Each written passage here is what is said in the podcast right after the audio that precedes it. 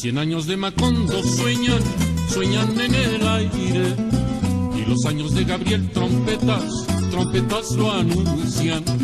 Encadenado a Macondo sueña don José Arcadio.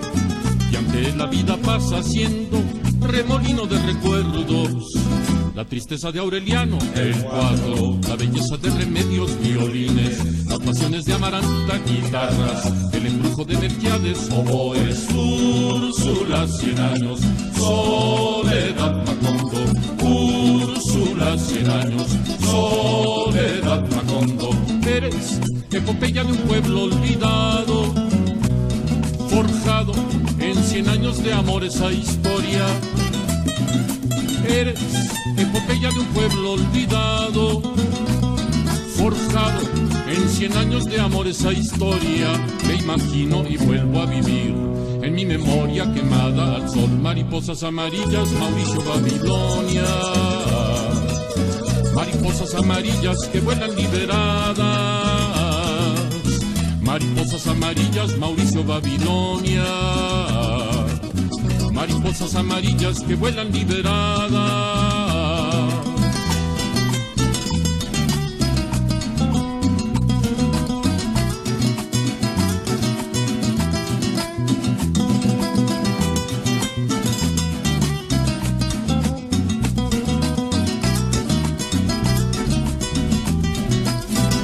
Cien años de Macondo sueñan, sueñan en el aire los años de Gabriel trompetas, trompetas lo anuncian.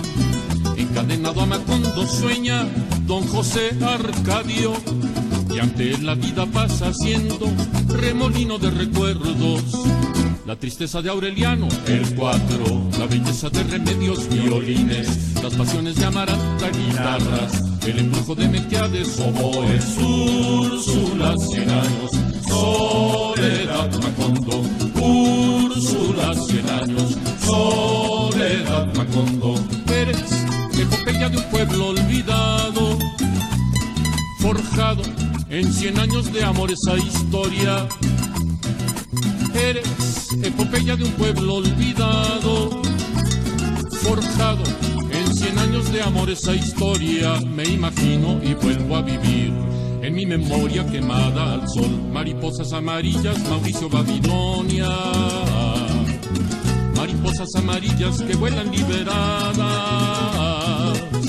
Mariposas amarillas, Mauricio Babilonia.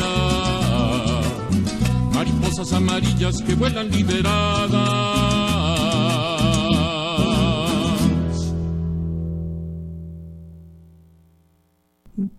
Buenos días Puerto Rico, bienvenidas y bienvenidos a otra edición de Dialogando con Beni. Esta es su servidora Rosana Cerezo reportándome aquí de vuelta en vivo con ustedes después de, más de un mes de estar fuera.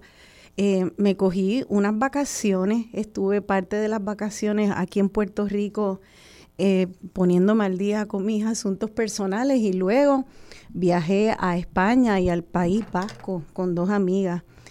Y qué, qué divino fue viajar. Hace tiempo no viajaba a, fuera de Puerto Rico y Estados Unidos. Y la verdad que eh, es, un, es un lujo viajar y, y, a la misma vez una necesidad para mí poder ver eh, otras maneras de organizarse como, como país, otras maneras de estar, de formar ciudad, de vivir la cotidianidad es algo tan importante porque me hizo entenderme a mí misma como individuo y a nosotros como país de una manera nueva. Y pude ver esas tradiciones hispanas y pensar en ellas y repensar tantos temas que hemos dialogado en este programa, como el de la planificación urbana, por ejemplo, esas ciudades y esos cascos urbanos hispanos hechos para caminar. Eh, quien haya podido visitar Madrid o cualquier espacio, pueblo o ciudad en España o el País Vasco, pues puede ver ese, e, eso que tenemos nosotros en todos nuestros pueblos, de eh, una organización hecha para caminar, una planificación donde la gente sale eh, y se es peatón allá desde, desde que tienes, er, estás en meses y estás en coche hasta que ya andas en bastón o tienes noventa y pico de años y te, te, te cuesta un poco más caminar, eran manadas de personas caminando y caminando. Pensé mucho en esta cultura del carro que hemos importado en Puerto Rico, cómo nos ha enfermado y las consecuencias que ha tenido, tanto en nuestro cuerpo porque al no caminar, pues nos enfermamos. En nosotros, en nuestras conexiones sociales, eh, que nosotros seguimos siendo un país que socializa y que busca conectar, claro, pero que hay unos retos enormes y que cada vez nos aislamos más, eso también es cierto. Que nuestros pueblos y nuestros cascos urbanos han sido abandonados y hay un grupo grande de campeonas y campeones luchando para que esa manera de vivir siga eh, pertinente eh, y llamándonos a las puertorriqueñas y puertorriqueños, pues eso, eso para mí se me hizo evidente la importancia de rescatar nuestros espacios urbanos y la importancia de esos gestores culturales que están en ese rescate. Eh, ese viaje es un viaje que me tuve que montar en un avión y pagar dinero y quedarme en estadías para hacerlo. Pero hay otros tipos de viajes que también nos ayudan a repensarnos, a mirar otras realidades, a, mirar dentro de nuestra propia realidad. Y ese viaje nos lo da el libro, la literatura. Eh, por eso me parece tan chévere el estar haciendo este primer programa sobre el tema que vamos a dedicarlo, que es la cultura del libro y las librerías en Puerto Rico. Porque aun si no tuviéramos el dinero para viajar ni, ni a Ponce, podemos por 10, 20 dólares comprar un libro que nos envía en un viaje, en, un viaje eh, humano y de muchos sabores y muchos colores. es es ese, ese viaje que nos ayuda a acercarnos una a los otros, que nos ayuda a tener empatía, a entendernos a nivel individual, a ver a otros y a vernos eh, como país. Por eso para mí es un verdadero honor recibir aquí en Dialogando con Beni por primera vez y espero que no última al autor Luis Negrón. Luis es antes que nada librero, es librero desde que es un chamaco, antes de, tener ni 20 años, creo que empezó a los 18 a vender libros en distintas librerías de nuestro país. Y luego ya de ser un librero con mucha experiencia, se lanzó a ser escritor desde el 2010 con ya el famoso libro Mundo Cruel. De ahí ha hecho varias publicaciones que se han montado en escena y de hecho ya incluso eh, oí que hasta Benicio del Toro está interesado en hacer una película de uno de sus libros. Mundo Cruel ha sido traducido a más de 30 idiomas, entonces es un libro completamente local, con palabras eh, muy puertorriqueñas. Eh, habla de Santurce, de la comunidad gay de Santurce, pero más allá de comunidad gay, también de personas y boricuas que están en Santurce, que viven desde la pobreza, pero la alegría y la complejidad de nuestro, de nuestro país. Eh, y esas palabras y esa realidad de Santurce se habla hoy, se conoce en hebreo, en francés, en español.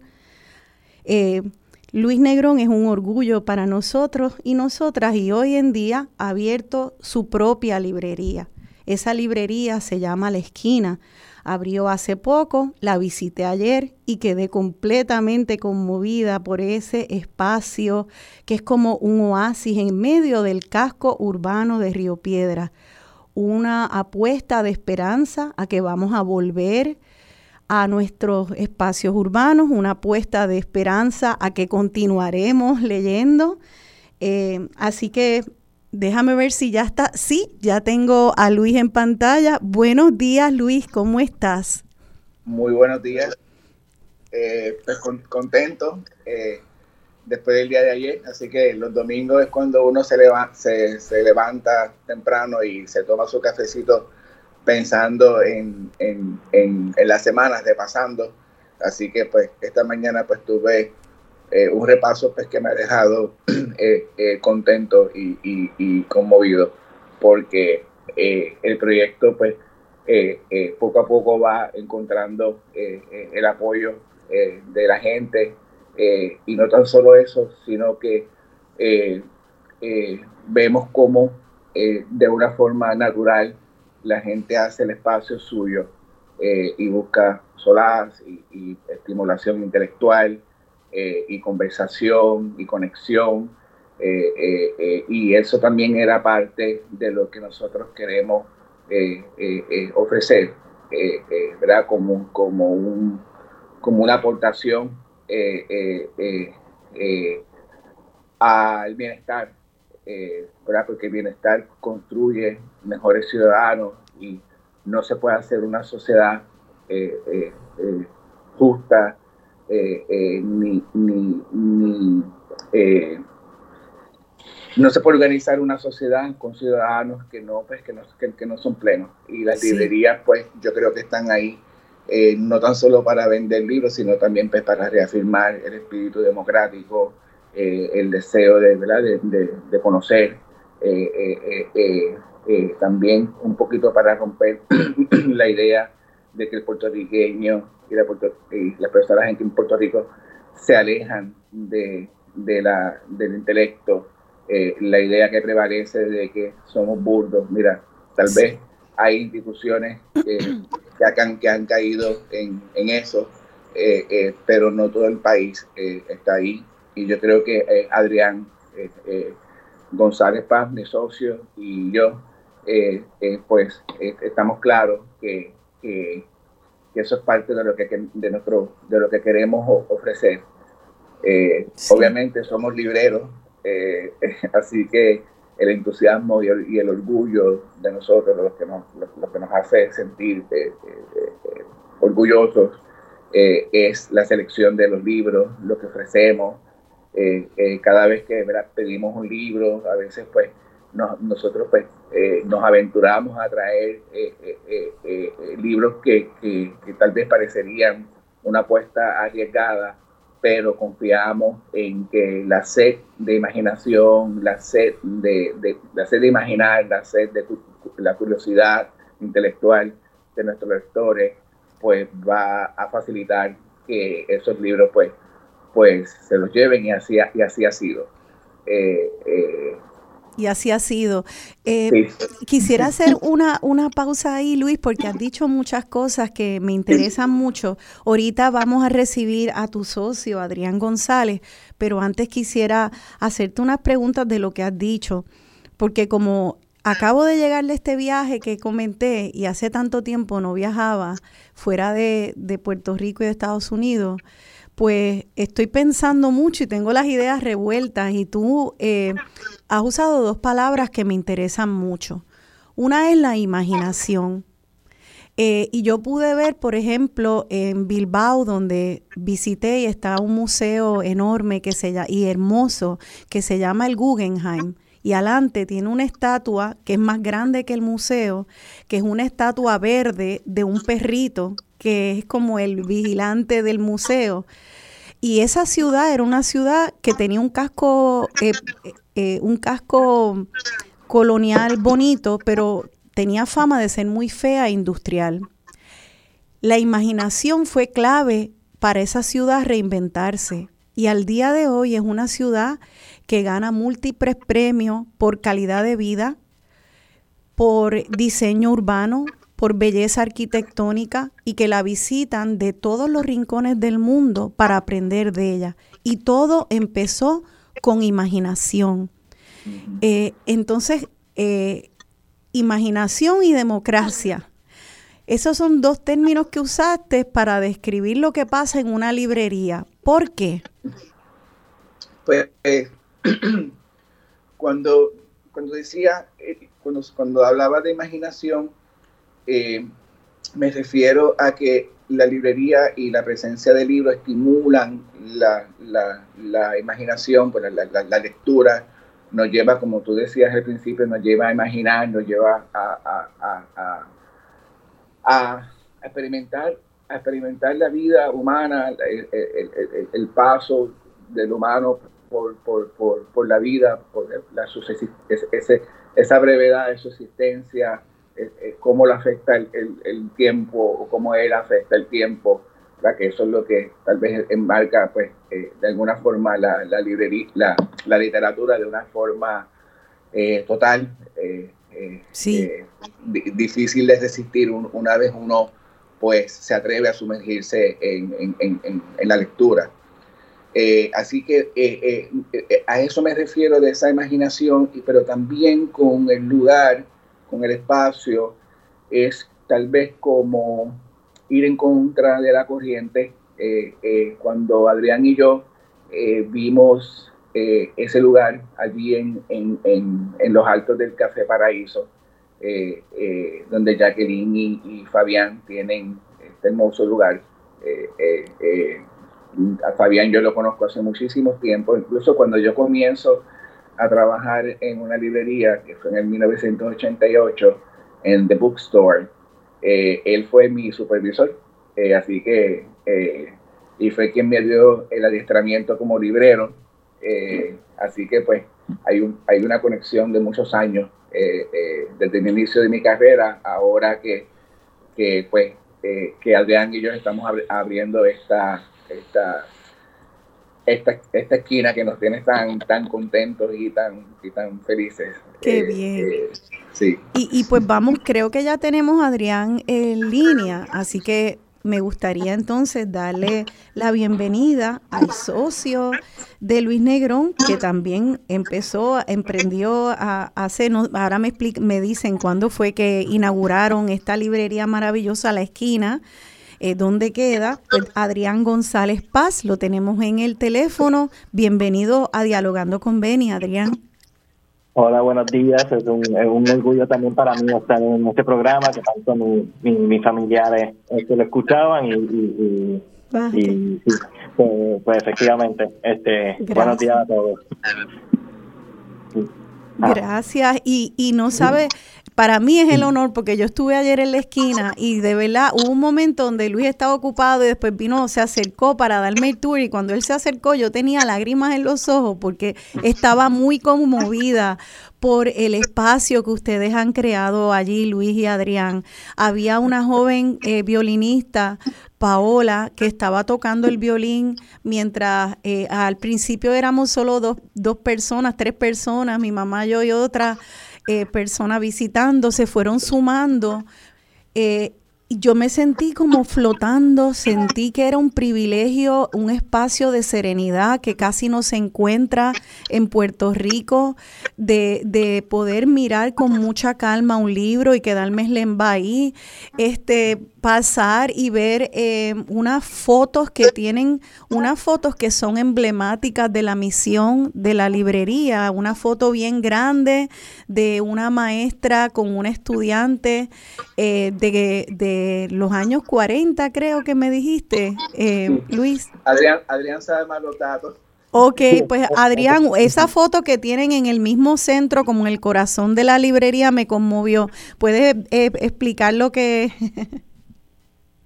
Sí, eh, bueno, las tenemos dos en particular, dos fotos murales, eh, por los cuales pues el de la maestra en particular viene siendo pues eh, una oda a el, lado campo de Río Piedras porque está pues es una maestra en Caimito educando a, una, a una chiquilla con un abaco en blanco y negro y entonces pues pues eh, nada, una, una foto bastante simple pero conmovedora con, con su con su pues, con su mensaje que, que, que, efectivamente que la educación y, y, y, la educación y el las ganas de aprender pues están están pues y enseñar están en nosotros. Este no importa si es el campo o si es el urbano y entonces yendo a ese lado urbano está la está la otra imagen que está pues en el centro de, de la nave principal de la librería, que viene siendo una imagen de la Ponce de León en el 1899, eh, ahí a puros comienzos de donde está la Gándara ahora, eh, cerca de la universidad, y se ve, se ve las cúpulas de la, de la iglesia del Pilar, eh, que, de esto me encanta, me encanta poder desde la misma librería este, después de demostrar las cúpulas en la foto, pues miramos por las ventanas y se pueden ver las mismas las mismas torres, pero ya no son ya no son circulares, ahora son de techos de, cuatro aguas, tejados. Eh, y entonces, pues, esto se coloca en la historia este, y, pues nos sitúa a todos en dónde estamos, cómo, cómo, cómo se preserva la historia, cómo y cómo sigue, ¿verdad? Por eh, eso, por eso para mí fue tan potente, porque me pareció que estaban ustedes invitándome, invitándonos a entender que cuando estábamos ahí en esa esquinita, en Río Piedra, cogiendo un libro, éramos parte de una cronología histórica del desarrollo de nuestro país. No me lo tuvieron que decir, con las fotos lo entendí. Vi, vi ese Río Piedras completamente distinto, eh, sin desarrollar, eh, vi a esa maestra negra con la hermosa niña negra con unos rulitos hechos a perfección tipo Shirley Temple, con unos zapatitos de cuero, con tierra, que obviamente llegó a esa escuela a través de algún camino de tierra porque están los zapatos llenos de tierra. Y de inmediato pensé en nuestra historia, pensé en mi familia de Aguadilla que también no tenían zapatos cuando empezaron a educar y subían al pueblo de Aguadilla, se pusieron sus zapatos y se fueron a alfabetizar. Este, mm. y me sentí parte de, esto, de una historia y por eso quiero que me expliquen, y le quiero dar un turno a cada uno, cómo ustedes ven la librería y eh, el acceso a los libros y la misión de ustedes con una, como, con una librería en esa función histórica y democratizante de Puerto Rico. Así que Adrián, como estabas hablando, si quieres te doy el turno a ti y luego hablamos con Luis sobre su visión. Bueno, para mí es, para mí es una, es que para mí es bien personal porque yo acabo, fui de los que regresé después de María y entonces yo personalmente estaba un poquito desconectado con la historia puertorriqueña, este, como como sucede con los que no, no, no, nos vamos a estudiar afuera, pues entonces nos perdemos algo de lo que está eh, ocurriendo en el país, claro, este, pero también eh, las experiencias de los profesores o de, de nuestros de nuestros ancestros, pues, pues esas historias ya no se cuentan con la misma frecuencia, no las recibí con la misma frecuencia, entonces yo de, de las primeras lecturas que me dediqué a a coger, pues fue la, historia general de Fernando Picó.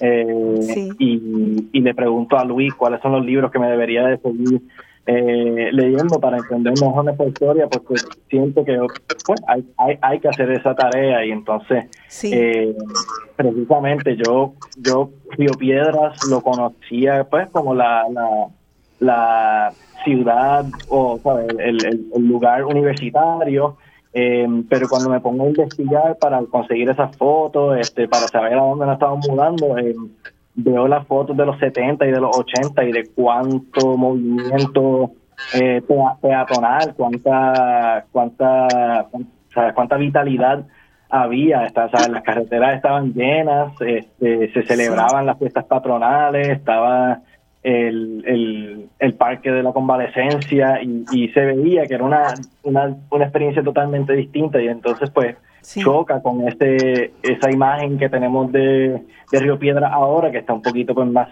eh, bueno un, un poquito no es, es, vacía pero estamos estamos como dice Luis estamos en contra de la corriente porque sabemos que esto es un acto de fe esto es un acto de, de de ah, es que de democratización también desde al libro a la educación eh, y sabemos que Río Piedras tiene esa capacidad por por ofrecerlo. Estamos cerca de los de los de los estudiantes universitarios pero también estamos cerca de, de un pueblo bastante Río Piedras tiene su, su gente y, y, mientras más escuchan de nosotros, pues más empiezan a unir y, y, se nutren y nos nutrimos de ellos y es una, una relación muy linda y entonces me encanta me encanta lo que está ocurriendo allí con la librería y, y, lo que va a ocurrir pronto con, con, los eventos en el callejón y como dices de, de la música, del violín, nos encanta ofrecer ese tipo de, de experiencias que quizás no se encuentre tanto ya, pero Luis ahí se lo, tengo que dejar a él. Yo, yo, yo, yo le digo que sí a esas ideas porque a mí me encanta, o sea, me encanta la música clásica. Entonces,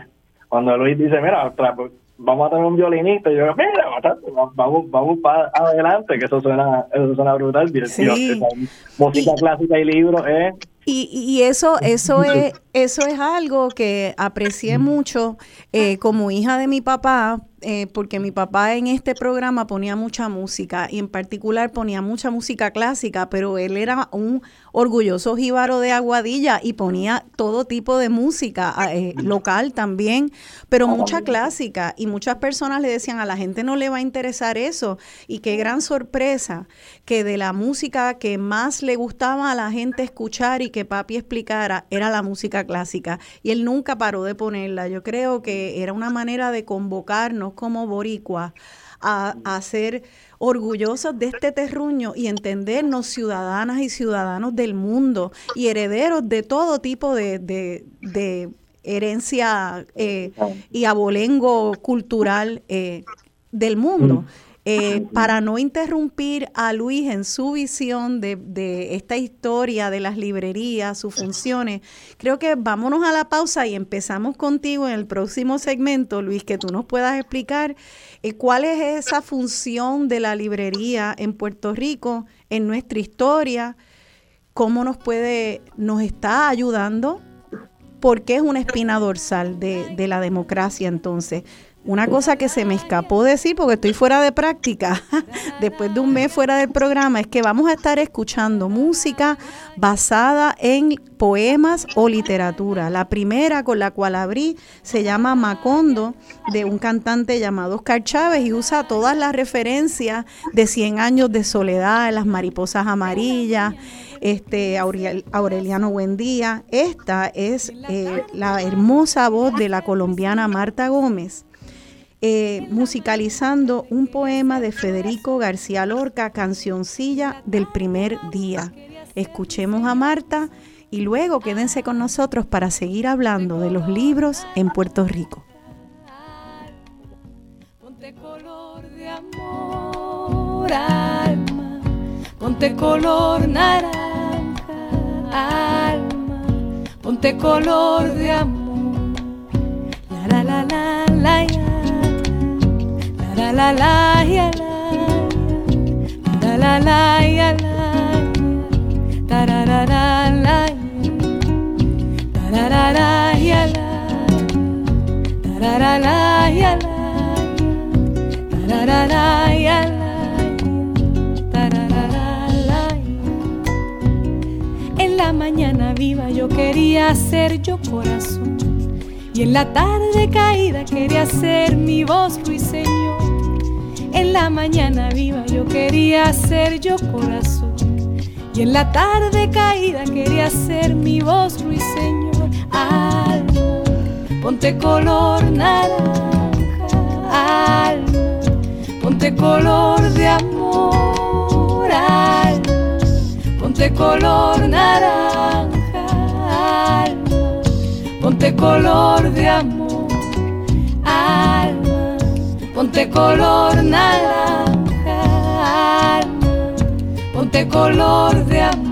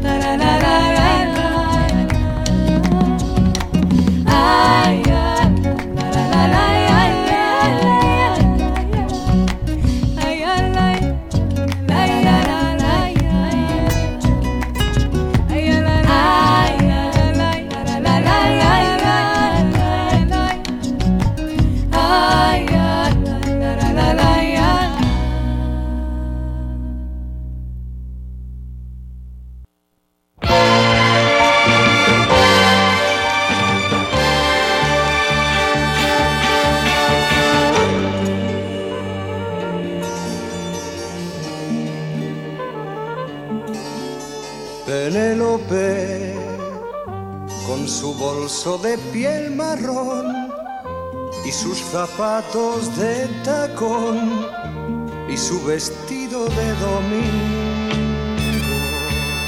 Penélope se sienta en un banco en el andén y espera que llegue el primer tren meneando el abanico. Dicen en el pueblo que un caminante paró su reloj una tarde de primavera. Adiós, amor mío, no me llores, volveré antes que de los sauces caigan las hojas. Piensa en mí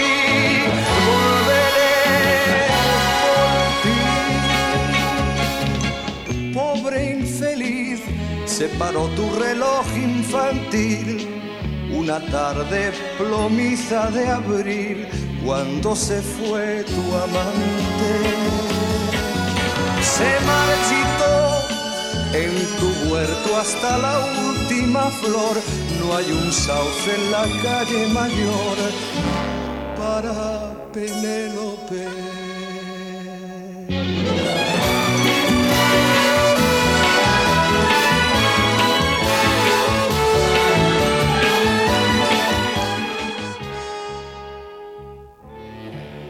Aquí de vuelta dialogando con Beni, yo soy Rosana Cerezo y estoy dialogando con Luis Negrón, autor y librero, ahora uno de los dos dueños de la recién inaugurada librería La Esquina y su socio y codueño de La Esquina, Adrián González Paz.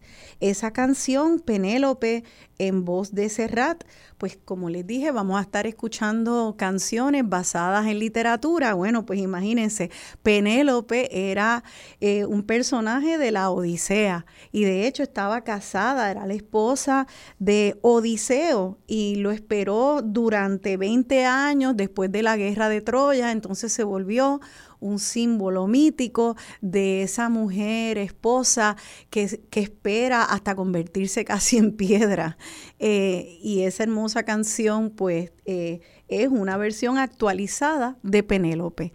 Eh, cuando oímos estas canciones nos damos cuenta de eso que hablábamos, de que al leer es que es un mundo tan fecundo que es la plataforma para muchas cosas, para hacer canciones, para hacer teatro, para hacer democracia, para ser más empáticos, para entender la realidad de otra persona que tal vez teníamos prejuicio contra esa persona.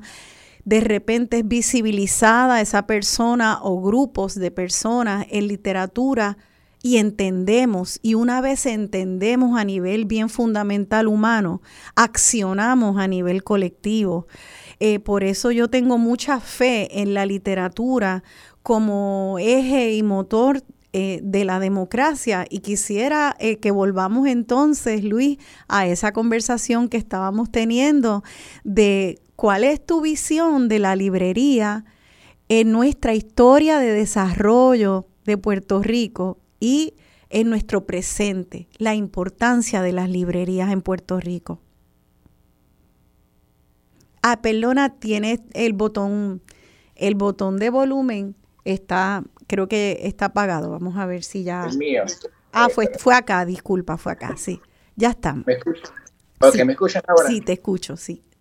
Ok, pues mira, la, la, la, la historia de, la, de, de las librerías en, en, Puerto Rico, pues, pues eh, eh, se remontan pues, pues, al, siglo XIX y siempre han sido, pues, en aquel momento, pues eran, eran eh, desde, siempre han sido espacios eh, eh, con, un compromiso con lo democrático. En aquel momento, pues obviamente, pues era un reto la propuesta de, la democracia bajo, bajo el control español era, muy difícil traer libros a Puerto Rico y la mayoría entraba por contrabando o bajo la vista larga De, las autoridades eh, eh, y casi todos entraban por, por San Tomás.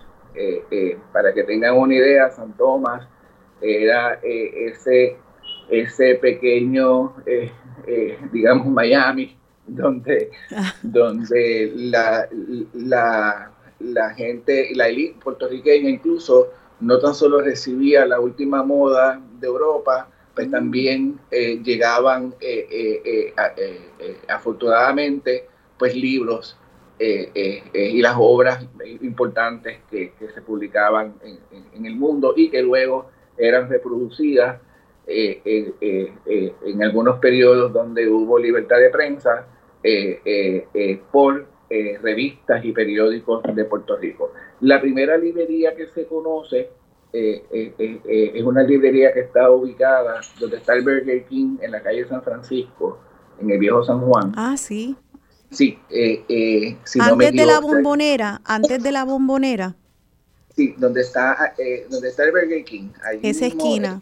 En, la calle San Francisco, pues ahí se, se ubica una, de las primeras librerías, también pues desde, el inicio, pues centro de tertulia, eh, eh, eh, y era pues donde, donde la, la naciente, el naciente mundo de letras boricua pues, y de gente interesada, pues se, se, se, encontraba. para esto, pues hay un libro maravilloso, allá aquí sale el librero, que se lo recomiendo, que son las memorias de Tapia, eh, la eh, fiesta del librero. ¿Perdón? ¿Cómo se llama otra vez? ¿Puedes repetir el título? No, no digo yo que aquí sale el librero. Ah, que aquí sale el librero, claro, imagínate. que eh, yo les recomiendo a todo el mundo para entender este, este país y, ver lo ¿verdad? que Puerto Rico siempre tiene una, una mirada aguda, inteligente, clara y, contemporánea y brillante de sí mismo que, le, que leamos a Tapia, a, sus memorias, eh, eh, porque realmente son, son maravillosas, porque, porque nos vemos ahí desde siempre con las mismas, con las mismas ansias. Y Tapia habla, habla, eh, habla de esta librería y también hace una descripción de cómo se conseguían libros en, en, en Puerto Rico. obviamente, pues, si damos un, salto, ¿verdad?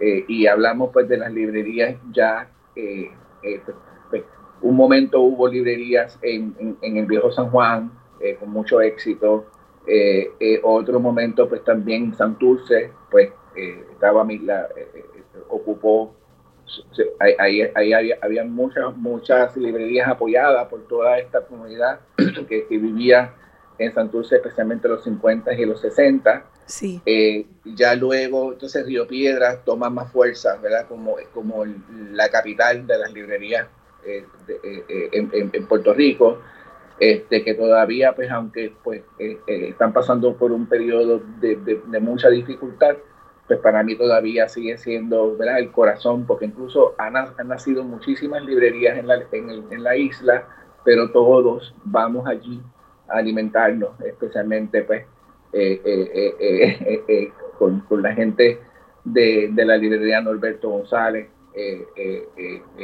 con Arnaldo. muchos de nosotros pues vamos allí todavía a buscar libros, a llevar libros, que sigue siendo ese corazón que late, ¿no? Este, con, con, con más con más compromiso, con un compromiso largo, De hace tiempo. Y, eh, eh, pues, pues, pues, ha sido para nosotros lindo pues, acercarnos a esa tradición. En términos de lo que se ha, no sé si se ha estudiado cuál es el efecto de una librería en, en, las comunidades en las cuales está insertada. Sé que se ha hablado del efecto universidad y todos los beneficios que tiene tener una universidad eh, en un área, por eso es tan terrible que estén pensando cerrar recintos en Puerto Rico, porque las universidades tienen un efecto multiplicador de bienestar económico, de prevención del crimen, de aumento eh, de cultura, múltiples beneficios. Ese es el efecto universidad y ha sido estudiado estadísticamente. ¿Hay un efecto librería que tú sepas? Lo hay, lo hay. Este, mira, yo eh, eh, lo, lo, lo, que primero es que las librerías tienen, tienen efectos directos, eh, ¿verdad? Cuando, cuando existen en, en, el espacio que existen. aclaro, tener una, una librería aumenta el valor de las propiedades que están alrededor. Mira, para por eso es que tú ves cada vez que van a vender un edificio de esto, un apartamento de esto, que tú miras y tú dices, ¿quién va a pagar esto? Te pones rapidito bookshops, este, coffee shops, eh, restaurants nearby. Ah, este, ajá. Porque este, es, es, algo que habla bien de, de, de, de un vecindario.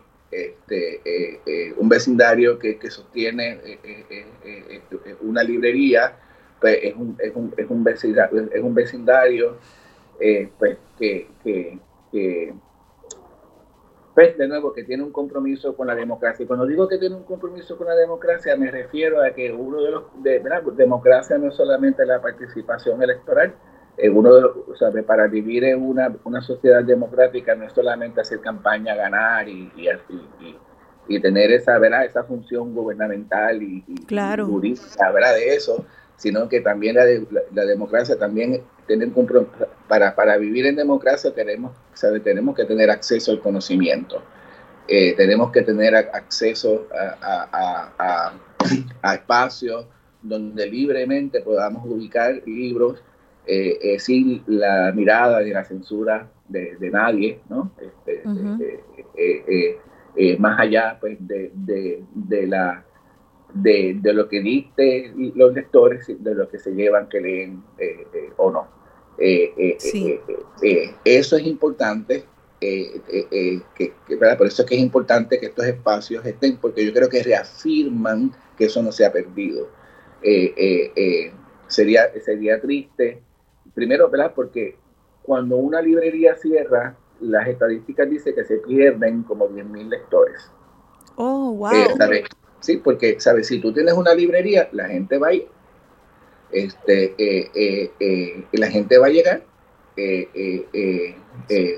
digo, ¿verdad? Si tú conoces, es importante primero que es hacer un estudio, ¿sabes? saber a quién público tú pretendes, este, este, esto no es lanzarse así y decir, pues, pues, pues, pues hay que, pero si, por ejemplo, Adrián y yo somos bien conscientes de los libros que, que, que claro. que que, traemos a la librería porque pues, tenemos un compromiso y conocemos los lectores eh, eh, y la gente que, que, ya nos han apoyado eh, desde el inicio este, y también sabemos lo, o sea, con esa fe que tenemos en, en, en el gusto, esa, esa, es, e, ese creer que, nuestra, que nuestro país eh, le gusta el estímulo y el reto intelectual, pues nos da la libertad de traer todo tipo de libros que no necesariamente caiga en la fácil en el de fácil venta. Ok, pues entonces ahí ahí quiero que me, eh, me hables de tu experiencia porque recuerdo hace no sé cuánto sería, pero sería 10 años o hasta más que salieron los Kindle y los audiobooks más encima se fue Blockbuster y la tiendita de esquina, eh, televideo, donde yo buscaba mis videos y empezaron a decir, mira, llegaron, llegó Netflix y llegó Amazon, esto es la muerte del libro. Ahora la gente va a estar pegada a, a las redes sociales, a Netflix, y si compran un libro se lo comprarán a Amazon, este, y será un audiobook. Yo me acuerdo pensar, Dios mío, yo que estudié literatura, que la muerte del libro, pero que me ha tocado vivir a mí, ¿qué es esto? No lo puedo creer por dónde va la humanidad. Ay, Dios mío. Y, y entonces estaba con miedo, pendiente a ver si se morían las librerías. Y de hecho, al irse Borders de aquí, al llegar Borders, empezaron a, a cerrar muchas de las librerías locales que tanto amábamos. Y yo dije, ok, ya esto está empezando. Eh, y sin embargo, Border se fue y lo que vimos fue como si fueran unas setas saliendo en el bosque, plum, plum, plum. Empezaron a renacer librerías locales, otras nunca se fueron, pudieron aguantar el embate. Eh, ¿Qué entonces tú estás viendo? Porque te oigo como con esperanza de los lectores puertorriqueños, de un interés voraz en, consumir ideas. Este, ¿No ves la muerte del libro a la vuelta de la esquina? Eh, mira, eh, eh, pero primero lo, lo que dicen los números es que, digamos que de cada 100 libros que se venden, pues 90 son todavía en papel. Eh, eh, eh, los otros pues entrarían en el renglón de, libro electrónico o de audiolibro, que todavía el consumidor pues prefiere el libro. Y es que olvidamos que el libro es una tecnología, ¿sabes? Es un aparato tecnológico que funciona de, una, ¿verdad? de una manera súper este, efectiva y que, bueno, este la gente pues, pues les, es útil, ¿sabes? Como que para qué cambiar la cuchara para comer sopa. Exacto. Eh, eh, sí, sí, sí, ya funciona, ¿no? Eh, y, este, Interesante, y, yo, y yo creo que eso, eso ha sido la respuesta de, inequívoca de, del lector. Lo que sí ha afectado y afectó mucho a la, a la, librería es, como tú dices, ¿verdad? Hay un compromiso grande de, de, de, de gran parte de la sociedad, especialmente pues eh, eh, eh, innegablemente las, las, librerías se, benefician mucho de la clase media y la clase media pues obviamente en su necesidad de sobrevivir pues hace muchas compras por Amazon, porque los libros les salen más baratos, este, todo, todo es más efectivo, este, pues todo te llega a tu casa y todo eso, pero el mismo Amazon está abriendo librerías eh, eh, no me digas. Sí, en algunas ciudades. Mira para allá. Eh, sí, y la caída de, de Borders y Barnes Nobles, que yo, mira, yo, Borders, Borders causó el cierre, y esto lo puede hablar mejor, sería bueno que algún día invitaras a Alfredo Torres que puede abrir, eh, eh, hablar con más seguridad de la historia de, la, de las librerías en, en, Puerto Rico. Sí. Eh, yo he titubeado aquí un poco porque, porque yo sé que le está haciendo una, una investigación, así que todo lo que yo sabía o, o pretendía saber está en revisión y por respeto a los datos, pues entonces pues espero que, que, que, que, que algún día pues lo puedas invitar y, él, nos hable y él te hable detalladamente de, esto. Eh, pues mira, Borders, cuando llega Borders, aproximadamente cierran como unas 25 librerías, entre esas de Teques, que, fue la librería donde yo pues, me formé como lector. Eh, era, era, era la, librería donde me llevaba, donde yo fui de, de adolescente por cuenta propia eh, eh, asustado, ¿verdad? allí intimidado. Sí. Eh, porque yo miraba todos esos libros y yo creía que había que leerlos todos. ¿Sabe? Que, yo decía, hay que leer todo esto. O sea, yo, yo no pensaba que era la única, la única forma de, ser lector, era, que, era leerlo todo. Bueno, pues Borders, sí, sí, sí, yo creo que Borders logra algo y es que Borders acerca a una población que tal vez se sentía más ajena al espacio de la librería eh, eh, eh, y creó también un, una, una, una, nueva forma de relacionarse con, con el libro, que por ejemplo Libros AC, que fue una librería que, que abrió en Santurce, aprovechó muy bien un poco, ¿verdad? Ese, ese la cuestión de, de, tener el café, de, de, eh, y eso se, se, se, replicó eh, eh, en, alguna, en algunas librerías, la tertulia incluso lo, tuvo. nosotros estamos arriba de, en el segundo nivel de Café Paraíso, en un lugar hermoso y, y, una gente pues que te atienden con, con, con la delicadeza y el gusto que a mí, Adrián, pues nos gusta recibir a, la gente. Eh, eh, así que...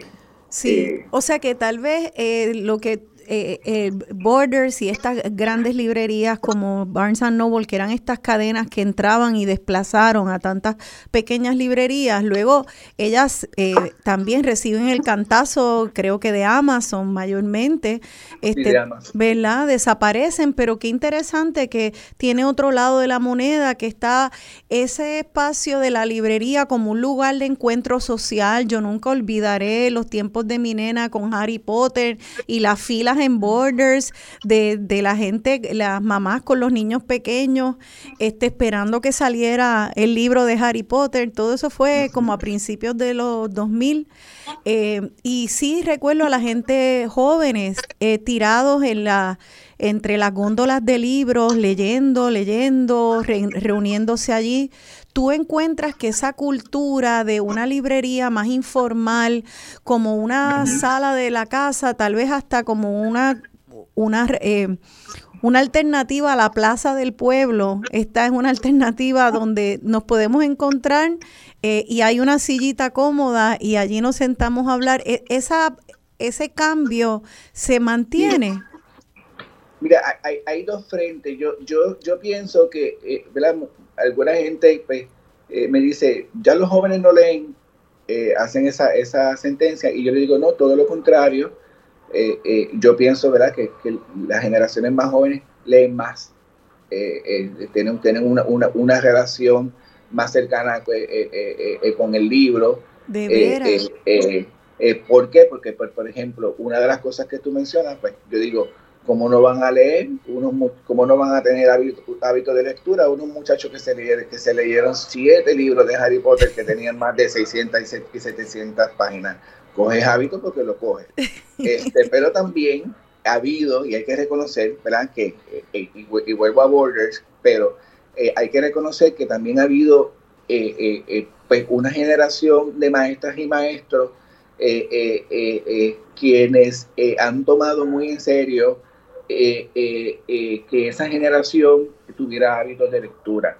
Y también padres mm. y, y madres, este, y abuelas y tíos, a esa generación que, que, la, que le llaman los millennials, pues la gente se encargó de que los niños, de que esos niños tuvieran libros disponibles y esos niños, pues hoy, que ahora pues ya son, son, son adultos, pues son los que tuviste ayer, la mayoría en la en la esquina. Yo, yo, yo, yo tengo amigos que ya pues, son escritores también publicados, quienes a los 16, 17 años pues tímidamente iban donde mía, que yo le empezara a, recomendar, a recomendar libros.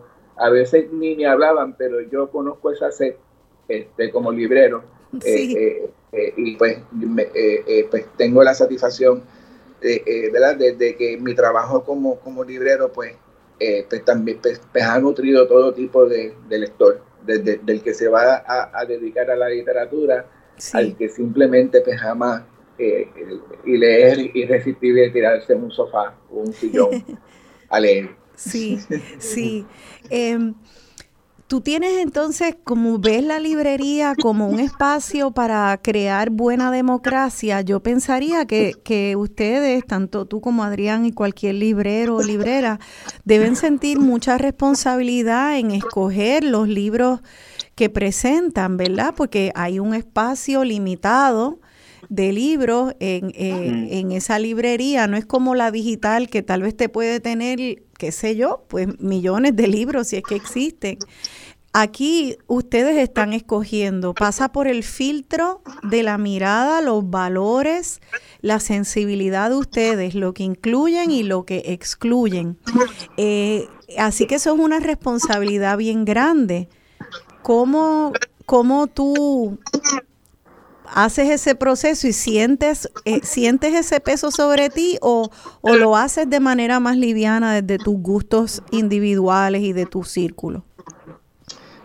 Mira, yo creo que Adrián podría, voy, a hacer un, eh, eh, eh, yo creo que ese es el momento en, que Adrián y yo más disfrutamos sí.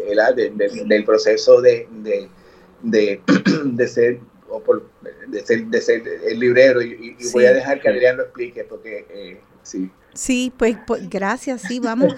Adrián, ustedes, eh, ese momento donde tienen que decir hay tantos libros eh, ¿qué criterios usan para escoger de ese gran universo que tienen disponible?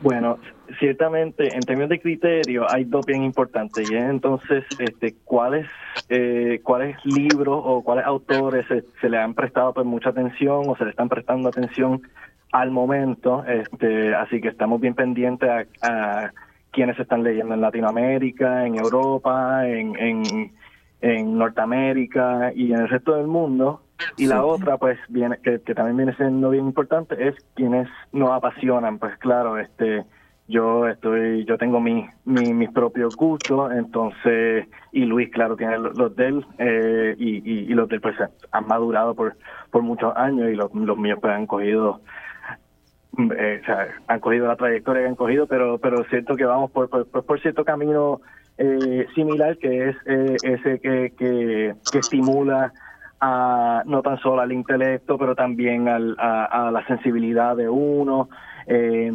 y, y, verdaderamente cosas que, que quizás sean rarezas, este, que tengan que ver algo con el canon. Claro, también estamos bien pendientes a, a lo, a lo, a lo puertorriqueño. Este, Si tratamos de mantener la librería, somos un país, pues, somos, somos Puerto Rico, claro, así que y aquí pues el, el, la mayoría, si no me equivoco, somos 70% de, de, de la isla habla primordialmente español, solamente un 30, 35% habla inglés, así que no podemos, eh, eh, no queremos excluir gente, este, teniendo una selección demasiada, demasiada eh, dirigida hacia lo hacia lo hacia lo inglés hacia lo anglófono.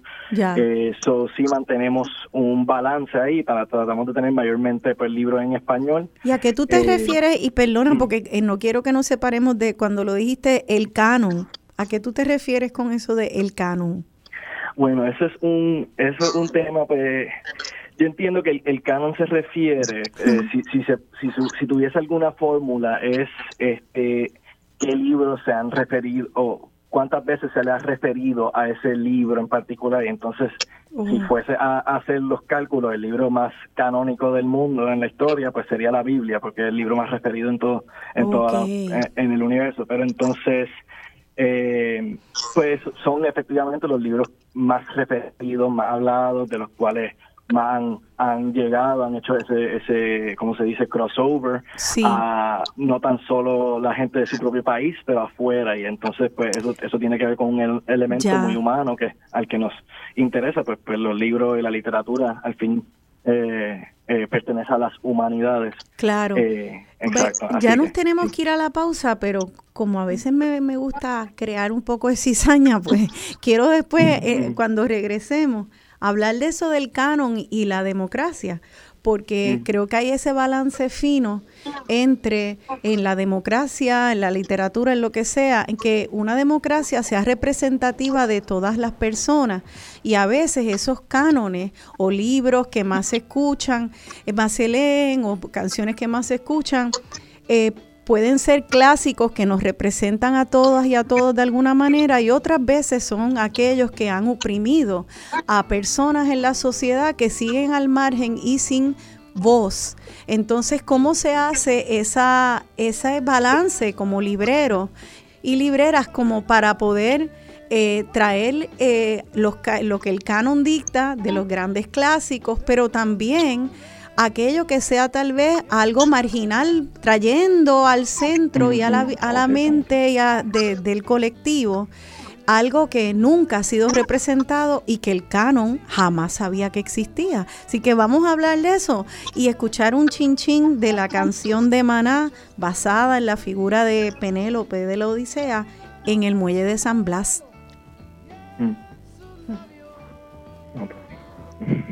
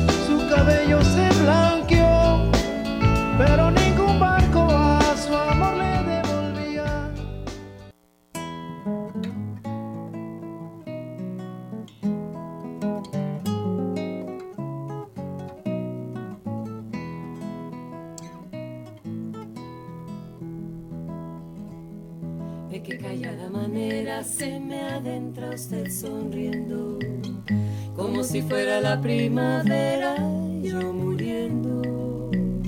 Y de qué modo sutil me derramó en la camisa todas las flores de abril. ¿Quién le dijo que yo era risa siempre, nunca llanto? Como si fuera la primavera y no soy tanto. Y en cambio que espiritual que usted me brinde una rosa de su rosal principal. De qué callada manera se me adentra usted sonriendo como si fuera la primavera y yo muriendo. se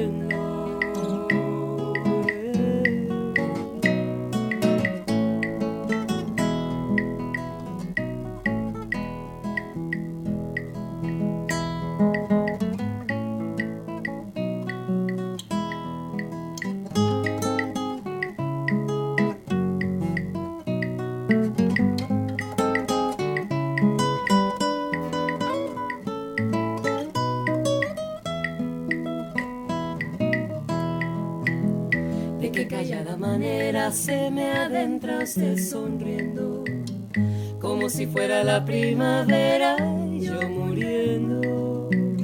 Y de qué modo sutil me derramo en la camisa todas las flores de abril. ¿Quién le dijo que yo era risa siempre, nunca llanto? Como si fuera la primavera y no soy tanto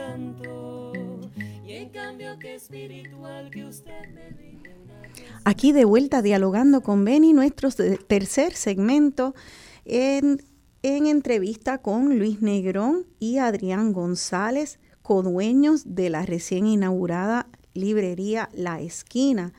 Eh, ya pronto, más adelante, también vamos a darle la bienvenida a una joven librera barranquiteña que abrió una librería en la montaña donde no existían librerías en toda esa área de la cordillera. Ella se llama Ciamiralis Roldán y ahorita vamos a darle la bienvenida, pero nos quedamos eh, en hablar sobre esa, ese balance fino entre eh, presentar los grandes eh, libros de la literatura universal, los que más se eh, leen y se, eh, se procuran, pero también traer voces nuevas que tal vez ese mismo canon podría excluir, ¿verdad? y eso en realidad es lo que es el ejercicio democrático y pienso que cuando se aplica a ustedes, al oficio de librero, tienen que estar muy pendientes a eso Luis, ¿cuál es tu perspectiva en cuanto a, esa selección y esa responsabilidad? Eh, mira, eh, yo creo que eh, primero que los lectores conocen el canon, pero no, es, no necesariamente se adhieren a lo que es celebrado, ¿verdad? Y, quería decir que a veces canon suenan como algo, pues como que simplemente es algo oficialista, eh, eh, pero también los mismos lectores y, la, y, como decía Adrián, la frecuencia, el, volver a esos libros, son, ¿sabes? serían como la biblioteca que, si la, yo, yo pienso el canon como, cuando, digo, cuando hablamos del canon puertorriqueño, pues yo diría, pues, si, si, fuéramos a, formar una, una, una biblioteca de aquellos libros eh, eh, eh, verás que han dejado una huella, que han sido importantes, que han, han dicho de, mejor forma. y, o, el, ejercicio, el ejercicio de la literatura, ¿no?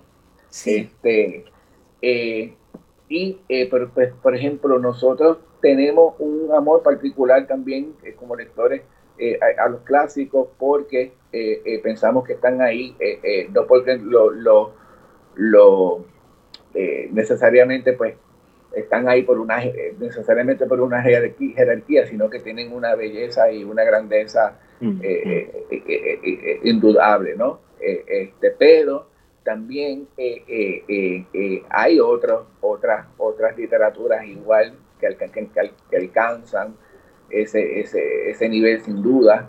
y nosotros como, como, como lectores, pues no, no simplemente salimos a buscarlas, sino que ya las teníamos en nuestra lectura. la, curiosidad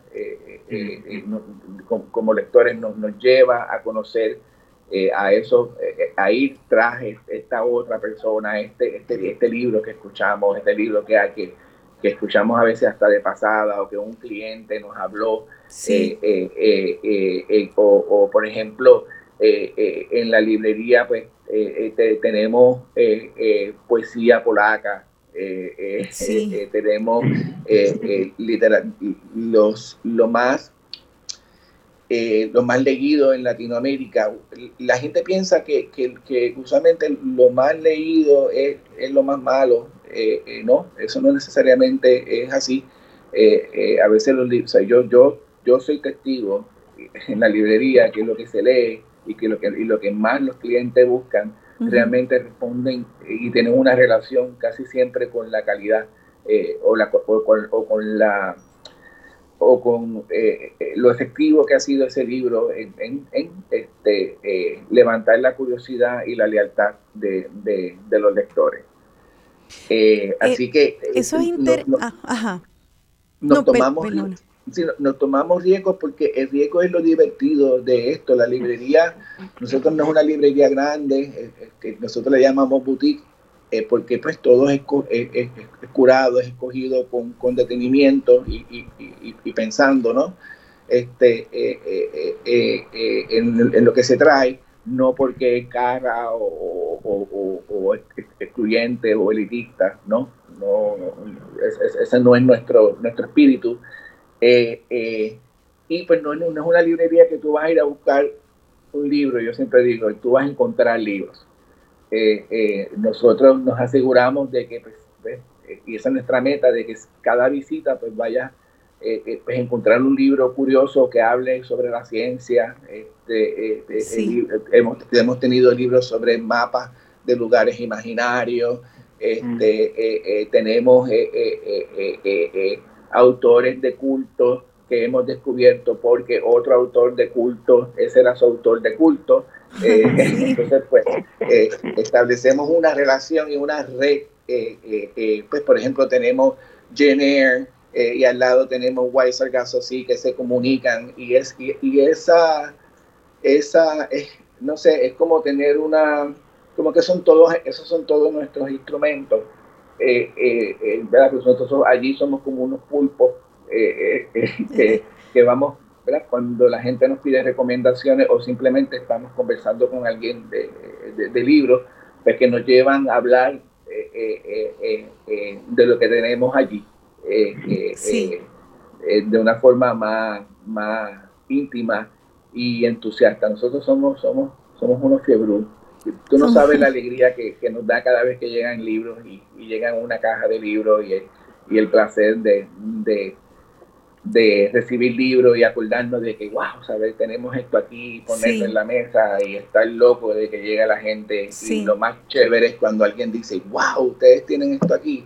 Sí. Este, sí, así que eh, hay, algo, hay algo bien fabuloso que sucede en una librería, eh, esté en San Juan o esté en Madrid o esté en, en Santiago de Chile, donde sea que esté, que yo creo que nos permite entonces de manera muy íntima agarrar ese libro, escuchar la realidad de alguien que puede parecer sumamente remota, pero llega a la sala de tu casa donde sea, debajo del árbol, donde te dé la gana de leerte un libro, pero llega a, un espacio muy íntimo. Y a mí me, y te quiero hacer esta pregunta a ti porque tú también eres autor. Eres autor de libros que han sido traducidos a muchos idiomas, especialmente Mundo Cruel. Y pensar que Mundo Cruel ha sido traducido al hebreo. Es algo que, que me demuestra a mí que lo más íntimo, lo, imagínate, eh, Mundo Cruel habla de, de una comunidad bien específica en Santurce, de comunidad gay en Santurce, con el, la jerga puertorriqueña y a la vez es tan universal eh, que ha sido de alguna manera un objeto de mucho interés para personas en Israel, en Francia, que ahora están hablando de la palabra Santurce, ese barrio que a veces es tan olvidado por nosotros y ahora gentrificado y desplazando las mismas comunidades que son el objeto de maravilla de tanta gente alrededor del mundo cuando leen tu libro Mundo Cruel. Entonces, eh, esa función de la librería presentando esos libros que pueden ser retratos de realidades bien particulares, pero que nos hermanan y borran fronteras, es algo casi, mágico. Eh, tú lo sientes, tú tratas de hacer eso cuando presentas libros. ¿Qué tú sientes? Tal, tanto como la pregunta va dirigida a ti como autor que ha tenido esta experiencia como como librero. Pues mira, eh, yo, eh, yo siempre digo que, que Luis, el escritor, pues, eh, pues tiene su, su, propio universo, su propio espacio, es un espacio más solitario, más, más ¿verdad? Este, que, que, que, yo pues eh, eh, casi hasta, hasta, hasta, hasta, hasta, privado. yo, yo claro. pues, mi, proceso de, de, de, escritura es pues lo paso, es, solitario, así pues ese es de, de mi mundo solo.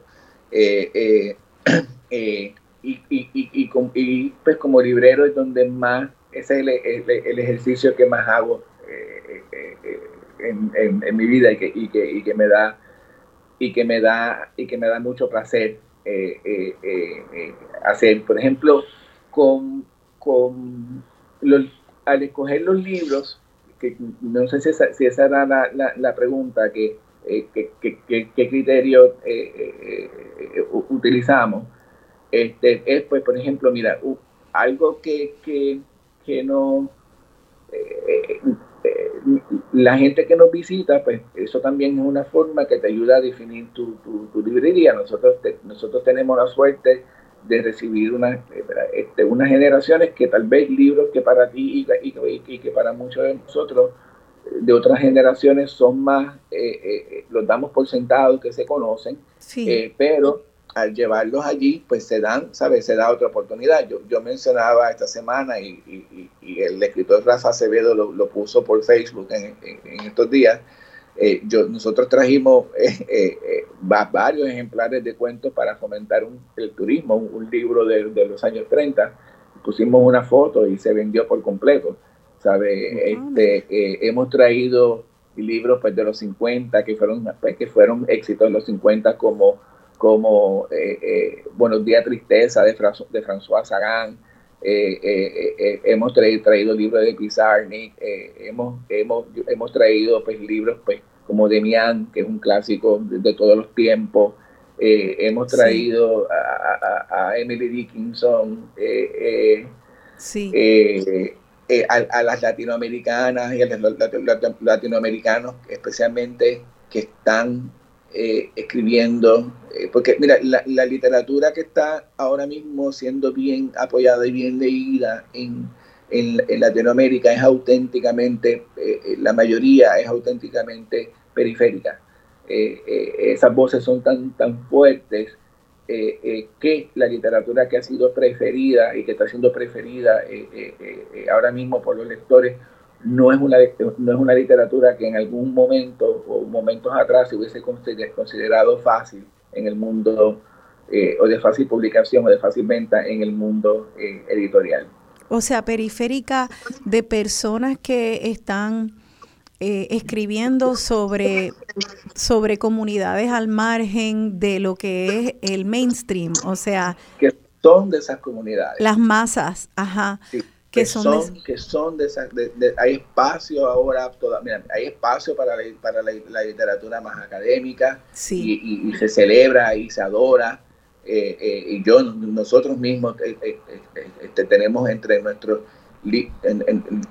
títulos favoritos muchos de esos libros hay espacio para para toda la para toda la, literatura incluso la literatura que no viene necesariamente de, eh, eh, eh, ¿verdad? preparada por, por, por, por talleres de, literatura, sino pues gente que, que, fueron periodistas, este, gente de, diferentes experiencias y, y, caminos. La literatura ha sido el vehículo de, muchas personas, no solamente las personas. Es más, hay gente que, que, que tiene muy pocos libros, que tal vez ha leído ni 10 libros y ha podido escribir libros inolvidables.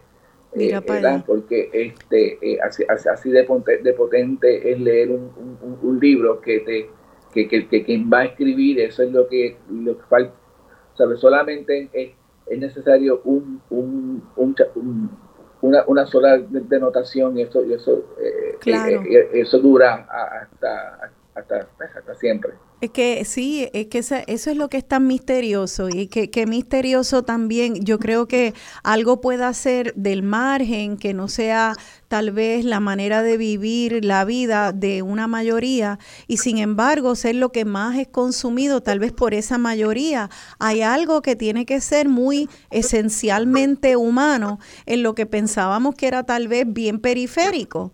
Hay, eh, hay, la gente está encontrando puntos en común o celebrando la diversidad, este, es, bien bonito cómo pueden coincidir tantas voces este, y convertirse universales o, o que, sean leídas por personas muy distintas eh, y a la misma vez ser tan locales y tan auténticas y tan diferentes. Eh, así que eh, creo que eso es algo maravilloso y no sé si por ahí va un poco lo de la parte de, la función democratizante de, del libro y de la librería, en el que podamos entonces vernos unos a otros, no importa las diferencias y casi gracias a las diferencias y, y celebrarnos y entender la necesidad de, de que nos respetemos, nos veamos, eh, y, se le, y, y protejamos la, la, vida de otras personas y la experiencia de, esta, de cada persona en el mundo, con sus diferencias y gracias a sus diferencias. Me imagino que, que un poquito por ahí va eso de estar presentando estas voces polacas, latinas eh, y periféricas de alrededor del mundo, ¿verdad? Y que, y que, y que nosotros, el puertorriqueño siempre sabe quiere estar conectado eh, eh, eh, con, el mundo desde diferentes puentes. Y cada uno de esos libros que nosotros escogemos es, un puente, a, a, veces un puente a nosotros mismos. Siempre, mira, es que la raza humana es una y no hay misterio que, que, uno no sepamos del otro, yo creo. Este, a veces, pues, de momento pensamos que todo va a ser distinto, pero yo mismo en las lecturas eh, eh, eh, que me han inspirado, no, no necesariamente todas esas lecturas han sido un reflejo de lo que yo soy, a veces leyendo me, ha inspirado, me ha conmovido la historia, la vida, lo que sea, un personaje, algo que no, no, no tiene que ver nada con mi entorno, pero yo sé que también habla de mí, porque eso es la literatura, eso es lo universal de la literatura. La literatura es bien como tú me hablabas de, de, Mundo Cruel, que es un, un, libro bien boricua, pero nada, y como decía este, Dickens, si quieres que te lea el mundo, escribe de tu calle. Qué lindo.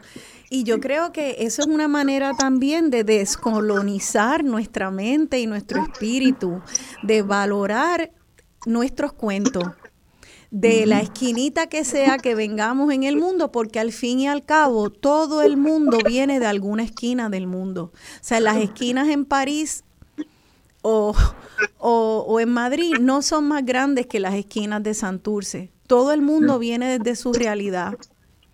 Y hay hambre por escuchar las realidades de todo el mundo y la nuestra es igual de válida. Yo, yo creo que eso es lo que hacemos cuando vamos a un casco urbano como Río Piedra, como hice yo con mi mamá octogenaria ayer y vamos por la acera y desde que me estacioné me di cuenta de varias cosas y era quería gritarle a alguien en el gobierno, hello, por ejemplo, no lo hagan difícil para ir al casco urbano de Río Piedra, al revés, debería ser un gobierno atento a que se pueda ir a ese casco y apoyar esta función tan importante de la librería, del café, de la panadería de al frente, del encuentro en la esquina y sin embargo a veces lo hacemos a pesar de los obstáculos. Ayer yo vi varios, uno de ellos era un hoyo en la acera que tuve que estar pendiente a que mi mamá no, no se cayera porque era una alcantarilla sin tapa.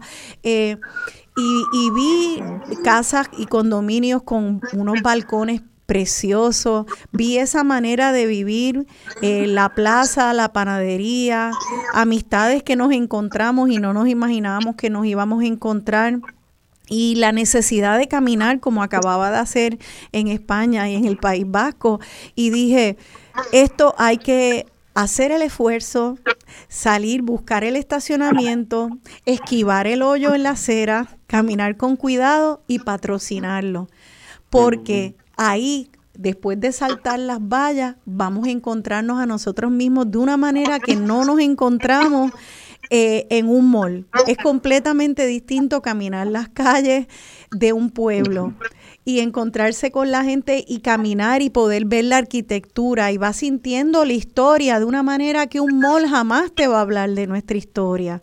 Y de repente la, la valoras. Así que hay que hacer el esfuerzo y allí en esa esquinita de la calle Borinqueña con la calle González, ¿verdad? Sí.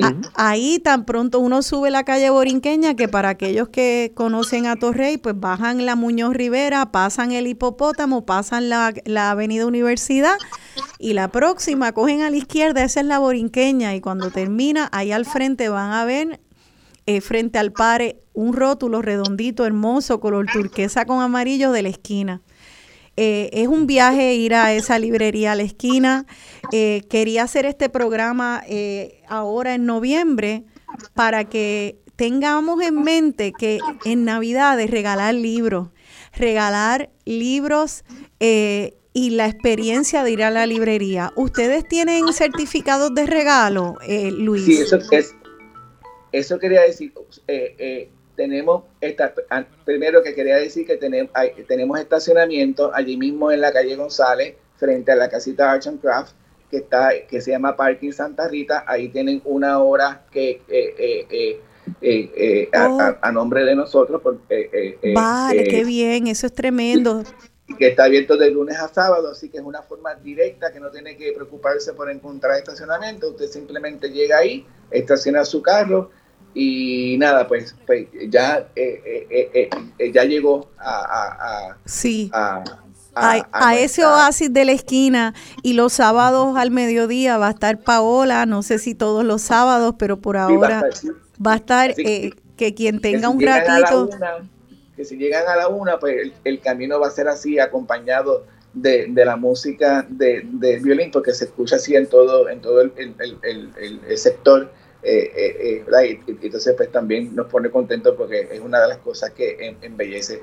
Si tenemos también certificado de regalo, eh, pues eso es chévere, ¿verdad? Porque a los que, a los que leemos siempre nos miran raro este, y nos dicen que no saben, y más si decimos, cuando nos preguntan en Navidad qué queremos que nos regalen y decimos libros, este, pues mira, pues ya es fácil, aquellas personas que ustedes eh, pues le quieran hacer ese regalito, los tenemos, me ya, nos llaman allí, se comunican conmigo o con Adrián, pueden también pasar eh, eh, y con gusto pues, pues pueden hacer ese, ese, ese, ese regalo de, y también pues, es un boleto de llevar a la gente a la esquina y se van a hacer un regalo ustedes cuando vayan a buscarlo allí y van a hacerle un regalo a la persona cuando vayan a buscar el libro, porque no es solo el viaje de leer literatura, es el viaje a llegar a Río Piedras y a la esquina que va a ser un regalo. Vámonos a la pausa, en la próxima regresamos con una joven librera de Barranquitas. Quédense con nosotros, estamos en Dialogando con Ben.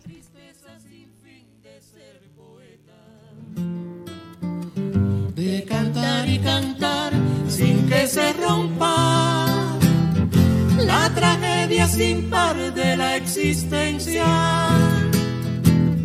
Ser y no querer ser es la divisa, la batalla que agota toda espera. Encontrarse ya el alma moribunda que en el mísero cuerpo quedan fuerzas doncella el alma moribunda, que en el mísero cuerpo quedan fuerzas. Yo quise ser como los hombres quisieron que yo fuese, un intento de vida, un juego al escondite con mi ser. Yo quise ser como los hombres quisieron que yo fuese, pero yo estaba hecha de presentes. Yo quise ser como los hombres quisieron que yo fuese, pero fui todo en mí, como fue en mí la vida. Ser y no querer ser. Esa es la divisa. Ser y no querer ser es la divisa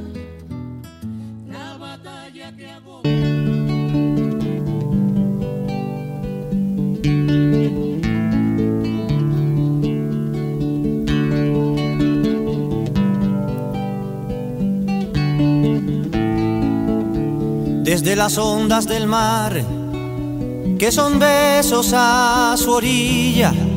Una mujer de Aguadilla vino a New York a cantar. Pero no solo a llorar, un largo llanto y morir, de ese llanto yo nací. Como en la lluvia una fiera y vivo en la larga espera de cobrar lo que perdí.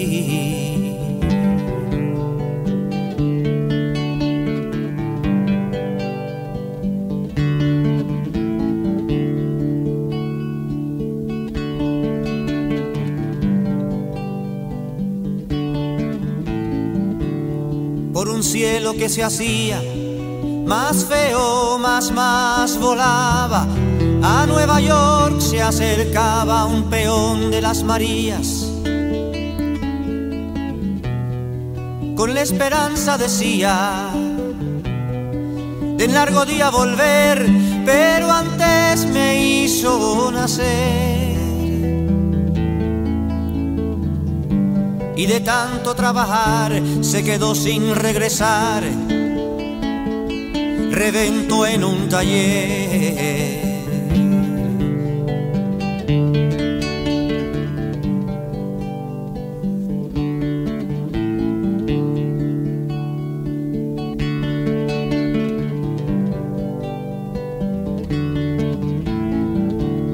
De una lágrima soy hijo y soy hijo del sudor y fue mi abuelo el amor único en mi regocijo. El recuerdo siempre fijo en aquel cristal del llanto, como quimer en el canto. De un Puerto Rico de ensueño, y yo soy puertorriqueño sin nada, pero sin quebranto.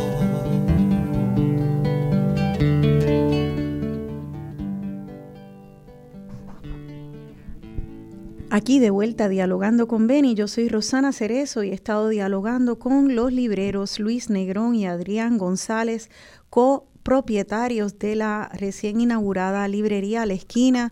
Eh, les pido encarecidamente que vayan allí a la esquina. Si nos puedes dar el teléfono, por favor, Luis, ¿tienen un teléfono para la librería? ¿Cómo se pueden poner en contacto con ustedes? Adrián, ¿estás por ahí?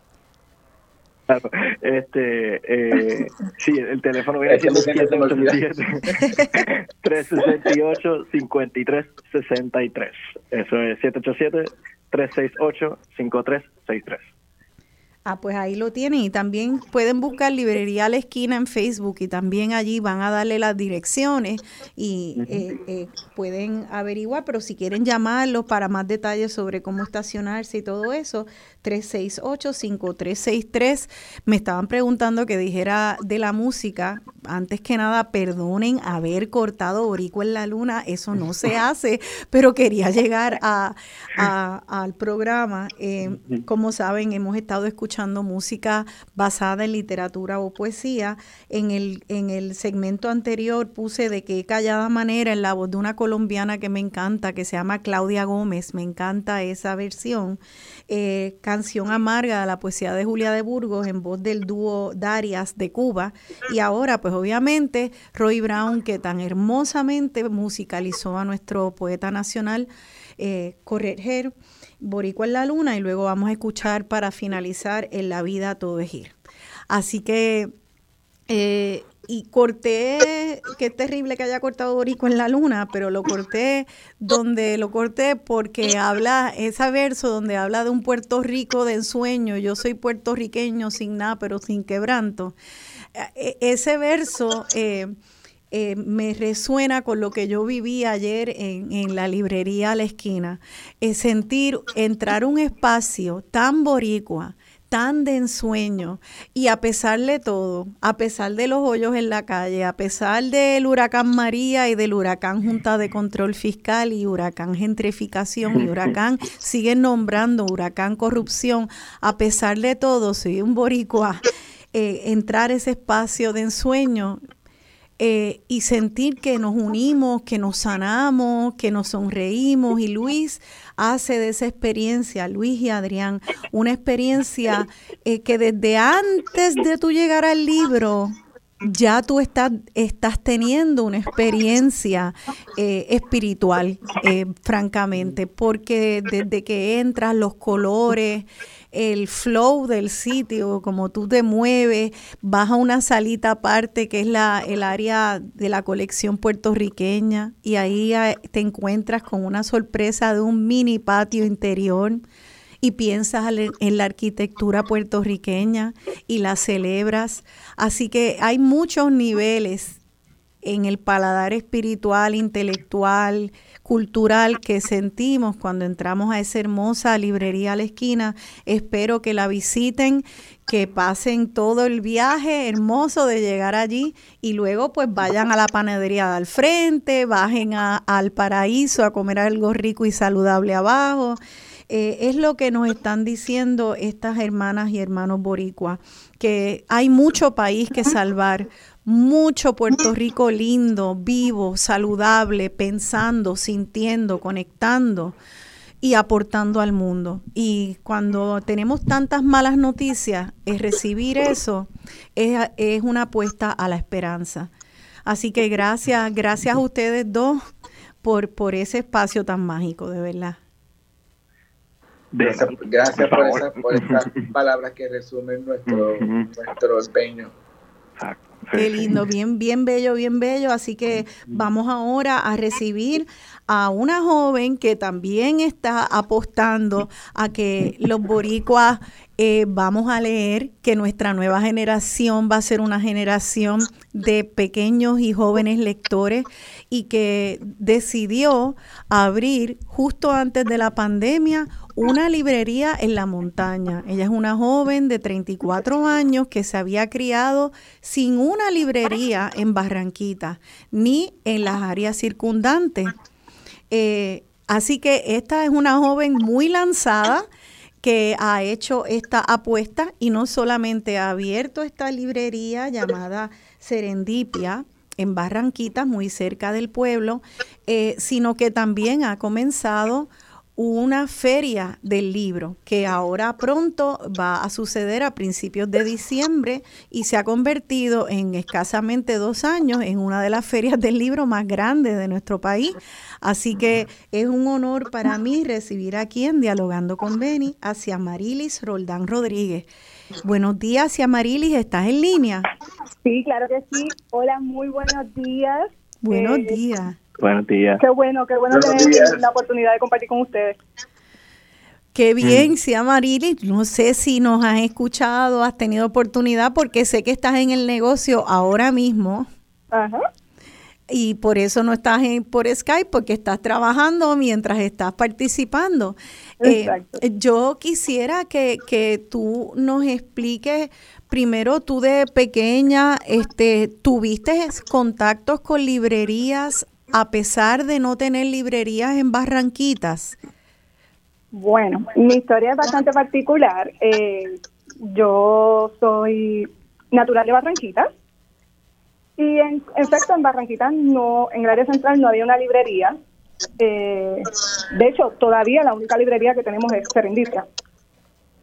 Pero mi primer contacto así con los libros por placer, por amor, lo hizo mi maestra de octavo grado, la señorita Nixa Torres, que nos enseñó a amar la lectura por simplemente amarla, no simplemente, no, no viendo ninguna solamente por diversión. Sí, que, no era nada más que una asignación para una nota, entonces, como un ejercicio académico, sino que quería que se la disfrutaran.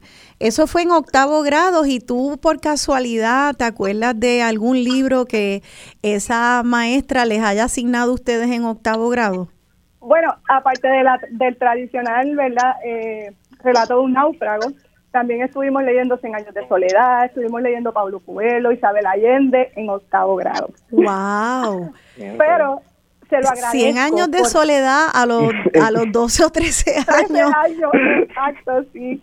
Pero en realidad pues fue una, una puerta que yo creo que ninguno de nosotros, el grupo completo, conocía, ¿verdad? Sí sabíamos, sí habíamos leído Pepe Coquito, esas cosas, pero la realidad del caso es que cuando nos enfrentamos con este tipo de literatura y ella lo hace para que nosotros amemos la lectura como ella lo ama, eh, nos abrió los ojos ante un mundo maravilloso y es por esto que cuando a mí se me abre la oportunidad de tener otro negocio, eh, fue bien particular que yo dije, mira, vamos a hacer un negocio con las tres cosas que yo más que más me gustan, que más me apasionan. Son los libros, la ropa y el chocolate. Y de ahí es que surge Serendipia. Qué bien. Oye, eh, si a Marilis te podría pedir que, que, pongas el teléfono, si lo tienes en altavoz, lo quites de altavoz porque oigo un poquito de interferencia, pero no sé si será eso. O si tienes el radio prendido, que lo apagues, a ver si se, se corrige eso, porque es un, un poco de interferencia. Eh, eh, entonces, pues una, y al igual que estábamos describiendo de la esquina, que es una experiencia, es una experiencia donde la visión de, de Luis y de Adrián este, se presenta desde, que uno entra y allí en la esquina una puede ver, porque pude visitarla ayer, este, fotos de nuestra historia, de la historia de Río Piedras, donde se encuentra la esquina, y de la historia de una maestra enseñándole a una niñita en un área rural, cosa que te pasó a ti también, eh, si, eh, si a Marilis, si a Miralis, perdona. Y, y, esa es la, la, fuerza y el poder de esa pequeña detonación, como lo explicó eh, Luis, una detonación que ocurre que tiene un efecto multiplicador. Eso fue una maestra que, que fue más allá de las asignaciones y del currículo del Departamento de Educación y apostó a que unas niñitas y niñitos en Barranquita y van a poder leer Cien años de soledad. Eso está fuerte. Está fuerte, se tiró por el barranco de Barranquitas y dijo, vamos a ver, vamos a ver si ustedes pueden. Eso no te asustó entonces, Siamirali, no te asustó, sino que te alimentó el deseo de leer.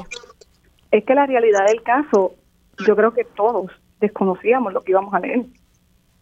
Entramos al mundo de la lectura por el hecho de que ella nos impulsó y nos, y nos nos lanzó. Y yo creo que eso es una de las cosas más mágicas que tiene la lectura. Y para mí, yo soy de las personas que miro un libro, me gustó, me lo llevo y ese es el libro que voy a leer. No me visualizo en qué puedo aprender, qué dejo de aprender, sino más bien en disfrutarme la lectura, que es mi tiempo para mí y eso. Y yo creo que ahí es el detalle. Ella dejó de hacernos ver la lectura como algo obligatorio, como algo que nos que nos teníamos que hacerlo, que teníamos que conocer. Más bien ella nos hizo ver que la lectura es algo que nos nace, que es placer, que nos transporta. Y esa fue la, enseñanza que ella nos dio y nos sigue dando durante toda la vida. Y ahora mismo eh, Serendipia tiene ese, ese objetivo cuando vamos a las escuelas a leerle a los niños y vamos y hacemos diferentes actividades en la escuela, es eso, que dejemos de ver como que la literatura es algo aburrido, que es algo que nos obligan a hacer, sino más bien que entendamos que la lectura, igual que las películas, igual que la música, es un placer. Y eh, es para disfrutar. Y entonces te pregunto, ¿quién es tu público? Porque estaba dialogando con Luis eh, sobre este este estereotipo que parece resulta ser un mito de que los jóvenes no leen. Entonces él me dice que la mayoría de la gente que van a su librería son jóvenes. Claro, él está en Río Piedras, así que eh, no te pregunté, Luis, si son jóvenes universitarios, de edad universitaria, que más o menos cuál es la demográfica de los jóvenes que, que asisten allí. No necesariamente son, son, son estudiantes. Eh, no, eh, pues, también, pues, como yo, yo, llevo 30 años también de, de, librero, pues son gente que ya he conocido por años y, pues, la gente tiende a seguir a uno como, si uno, como, como un farmacéutico. sí, sí, sí.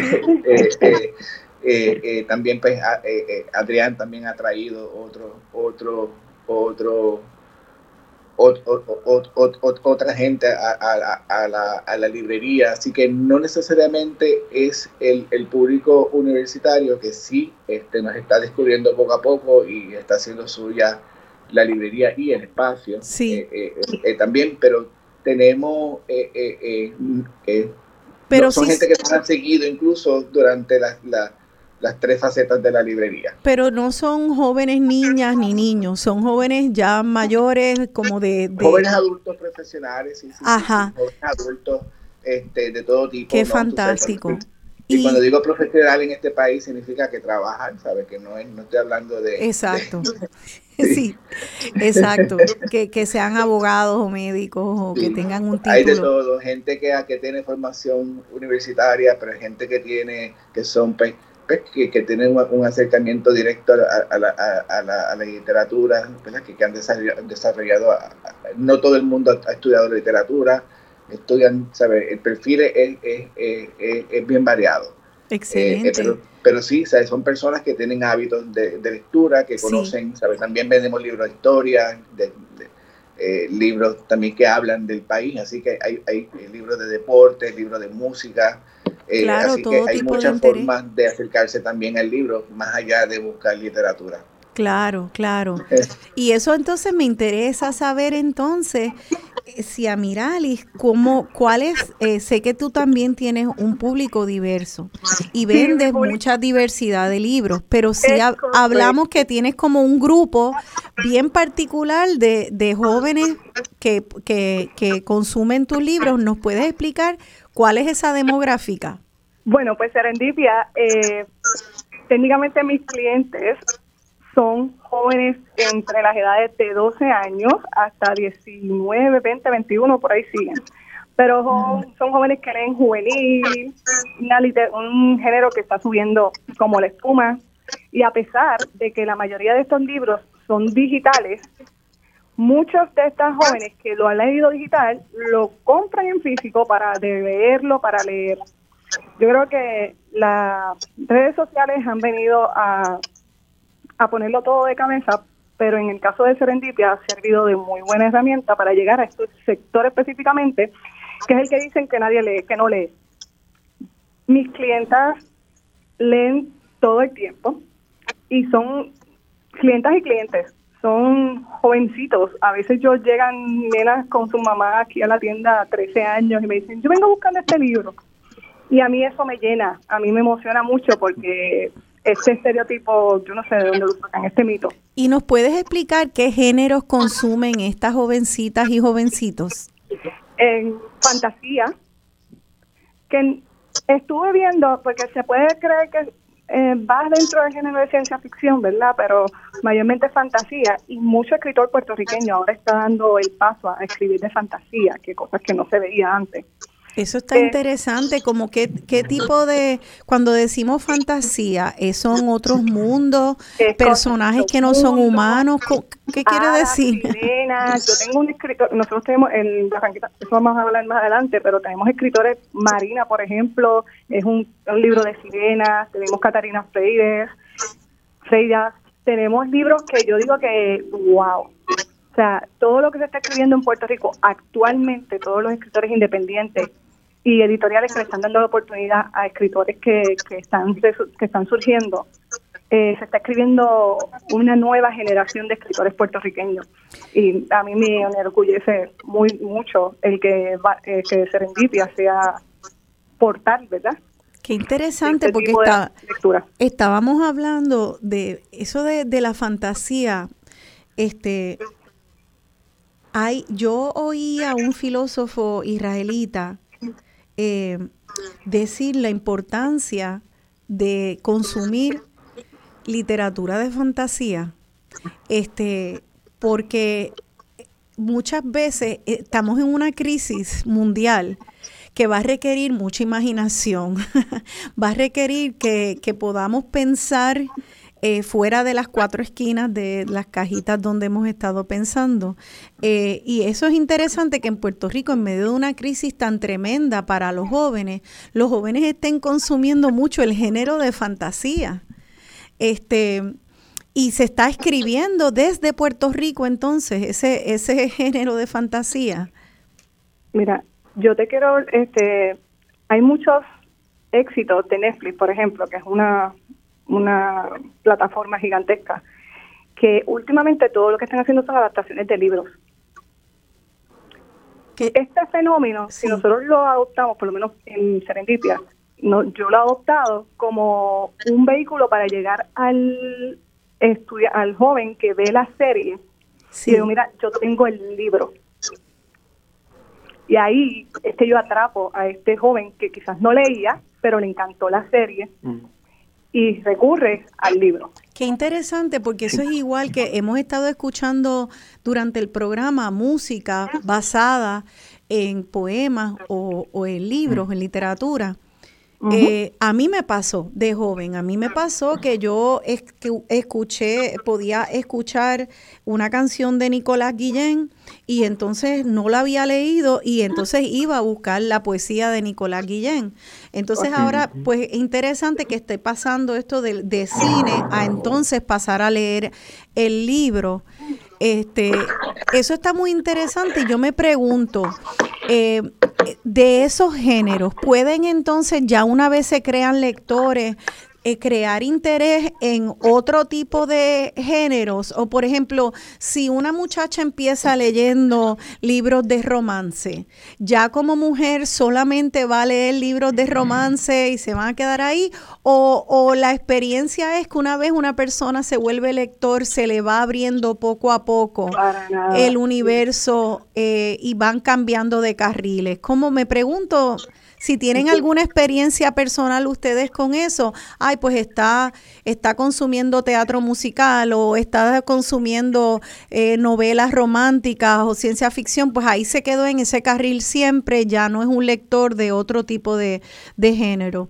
Eh, no sé, hay, hay, se cruzan, ajá. En mi caso, sí. personal, yo crecí leyendo romántica, eh, yo, mi, mi escritor favorito es Nicholas Sparks, que es importado de Estados Unidos. Eh, eso es romántica full. O sea, eso es romántica definitiva. En la librería me han impulsado a leer fantasía. Últimamente estoy leyendo más fantasía que romántica. Y yo creo que esa parte, esa transición es que te abre puertas. Yo creo que el que ama la lectura te coge un periódico y te lo lee de cabo a cabo, feliz. Porque en realidad es el placer de leer y de conocer. Exacto. Déjame hacerle la misma pregunta a Luis. Luis, ¿tú sientes que no importa por dónde empiece el lector eh, y qué género pueden ampliar entonces a otros géneros o, o nos quedamos o hay una tendencia a quedarse en unos géneros. Porque si me gusta eh, tener leer fantasía, nunca leeré entonces literatura de otro tipo. Pero yo, yo, creo que la, gente se forma, los lectores se forman de manera de manera este, eh, eh, distinta, ¿no? Este, pues a veces pues uno pues lee lo que tiene a, a, la mano, ¿no? Hay gente que yo, por ejemplo, en mi infancia tenía pocos libros, yo me leía pues pues los, libros de, hasta de los, testigos de Jehová, este, la, con la misma eh, curiosidad que me leía pues, de las pocas novelas que podía o libros que podían eh, eh, llegar a mis manos. yo me gustaría contestar esa pregunta porque yo creo que la compañera habló de eso. Yo creo que algo que, que, que, por ejemplo, en la esquina, en la literatura de género está bien presente, porque la, la literatura de género no es una, no es una sub, no es una subliteratura. O sea, por ejemplo, cuando nosotros hablamos de clásicos, eh, eh, eh, podemos estar hablando pues, de, un libro de ciencia ficción, este, podemos estar hablando pues, de, de, una novela gráfica, este, ¿verdad? Este, que, que ese canon que, que, que, describe, que describe Adrián, pues, pues, pues, de nuevo, no está, eso no es algo que, que, que, se, que deciden gente con corbatas en un, en un, en un salón este, eh, eh, eh, era grande y, que es así de, de, de, rígido, como, como, como, nosotros vemos el, el, el, el, el, canon, como nosotros vemos los libros ¿verdad? con aspiración intelectual, pues, pues vienen de distintos espacios, desde la novela gráfica, este, desde el libro infantil incluso, este, eh, eh, pues, pues eh, esa aspiración está presente en todos los géneros. Sí, estoy empezando a escuchar la música, lo cual quiere decir que se nos está se nos acabó el tiempo y que no quiero despedirnos sin que nos digas por favor, si Amirali, cuándo es la feria del libro en Barranquitas y dónde podemos conseguir información. Barranquitas entre páginas el próximo 3 y 4 de diciembre en el Pabellón de las Artes y la Juventud. Luis también va a estar con nosotros. Ahí estaremos. Eh, va a ser una experiencia literaria que no te la puedes imaginar. La fiesta literaria más grande de Puerto Rico actual. Tenemos más de 200 escritores. Wow. Súper contentos, más súper contentos de tener tanta gente presente y así nos encantaría que todos nos visiten y apoyen los independientes locales. Yo espero estar por allí, consiguen información en Facebook, esa tremenda feria, van a ver libros de todos tipos, los autores, podemos hablar con los autores, Barranquita entre páginas 3 y 4 de diciembre, márquenlo en sus calendarios, lo pueden buscar, Barranquita entre páginas en el en Facebook, así que muchas gracias a los tres por estar aquí por esa gestión. Esa gestión tan hermosa que ustedes hacen y perdonen que al final siempre se nos acaba el tiempo, pero todos que quieran escucharlo otra vez pueden hacerlo por podcast en la página y en el app de Radio Isla. Este nos despedimos eh, con Serrat cantando En la vida todo es ir, un ejemplo más, un español cantando a un boricua. Así que eso es lo que hacen los libros, nos hermanan a través del mundo. Gracias, Rosana. Buen día. va a estar 50 años más, así que no hay prisa. Tenemos mucho tiempo para seguir conversando. Tenemos tiempo y van a volver, así que muchas gracias. Gracias a ustedes y a todos ustedes que nos escuchan. Que tengan un feliz domingo. Se despide de ustedes su servidora, Rosana Cerezo. del que fue hijo